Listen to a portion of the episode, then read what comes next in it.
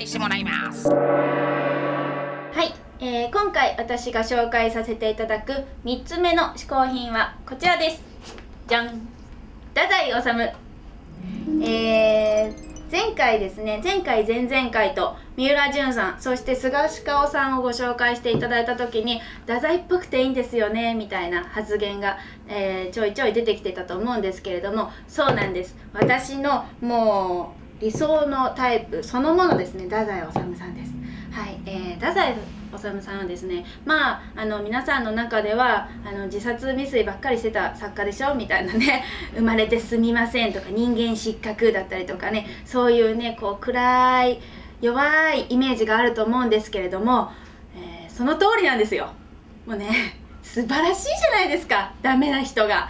もうダメなところをダメだとこんなにこう愛おしく描ける作家さんはいないと思います。もうね見るものをねあの読むものを虜にさせるそのダメっぷりがもうねたまらないですね。デカダンスの集大成とでも言いましょうか。もうねそしてですね私好きが高じてしまってですねまあこれもですね古本でもう探し回って手に入れたものなんですけれどもこのようにねユリイカもう昔のユリイカですね。こちら文芸だったりとかそしてまあちょっとねこれ買った時ちょっと店員さんに二度見されたんですけれども「やめる昭和分断子」まあこちらも二度見されたんですけれども「死の日本文学史」こ こちらもひどいですよ。太宰治におけるデガタンスの倫理。このようなものをね買っていたらですねもう趣味が高じて高じまくってこじらせてしまって大学院にまで通ってしまいました、えー大学院ではですね、えー太宰治を中心に研究をして、えーこれまでに3冊の、えー太宰関係の論文を発表させていただいています、えーそちらがこちらですね、えー順番で言うと、えーこちらまずこちら解釈と鑑賞。そしてこちら国文学。解釈と教材の研究。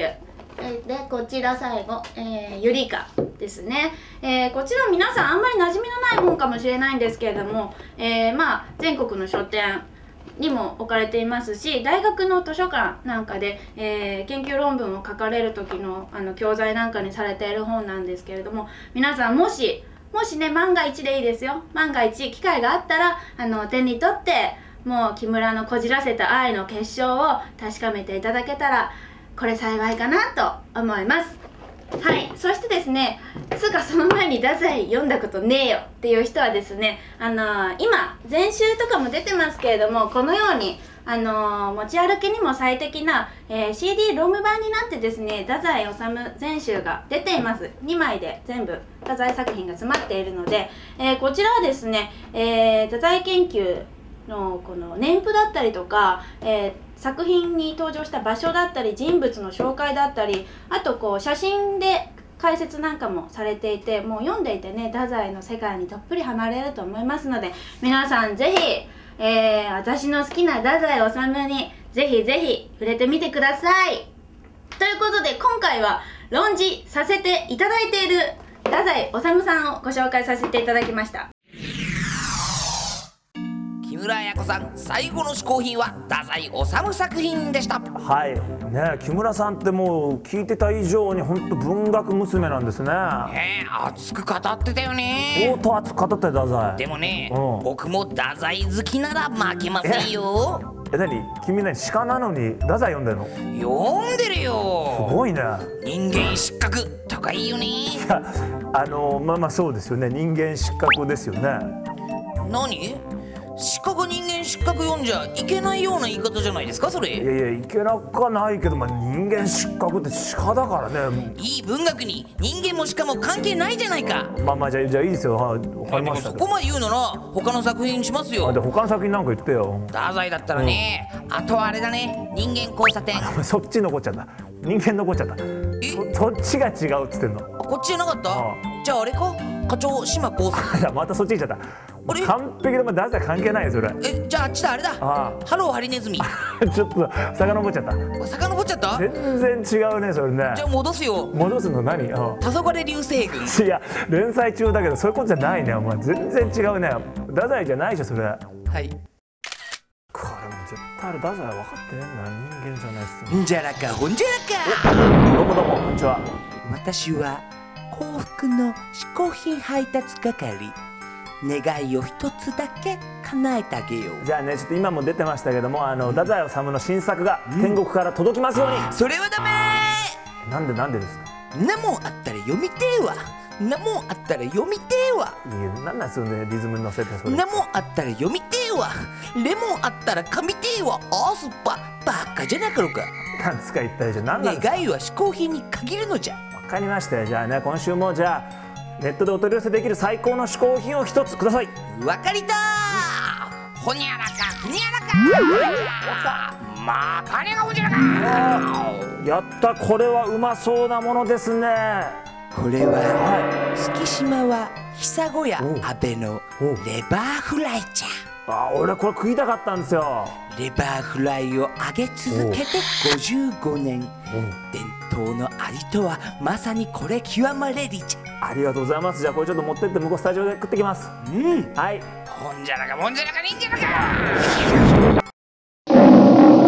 ゃんじゃがじゃんじゃんじゃん。これはいいね。これレバーフライだって。そのなんか茶色い感じの色がいやするね。これねぶっちゃけ俺ずっと食べたかったんですよ。それが今じゃネットでお取り寄せできるんだってよ。じゃあ早速ちょっとここにからしがからしちょっとつけて食べてみよあら。ううまい。薄さの薄さ厚さの厚さもあのね。そうだよね。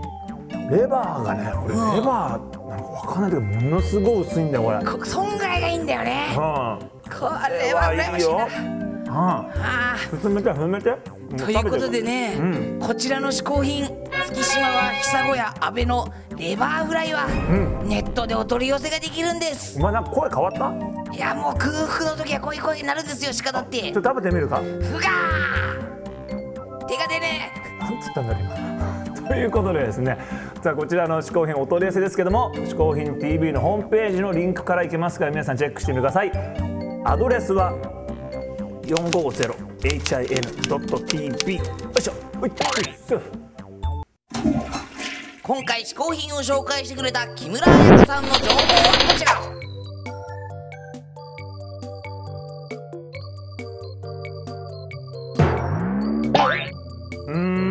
これね本当に美味しいですけどね皆さんね嗜好品 TV そして今ねテレビスマイルこれかなり盛り上がってんだって。あんなアメリカンジョーク TV ってすんげえ人気だってやばいんだよ俺ら。がいきなり抜かれたんだよね。やばいんだってよ、ぜひ皆さんねそちらもチェックしてほしいと思います。というわけで今週も嗜好品 TV アンカーマン小宮山雄人鹿がお送りしました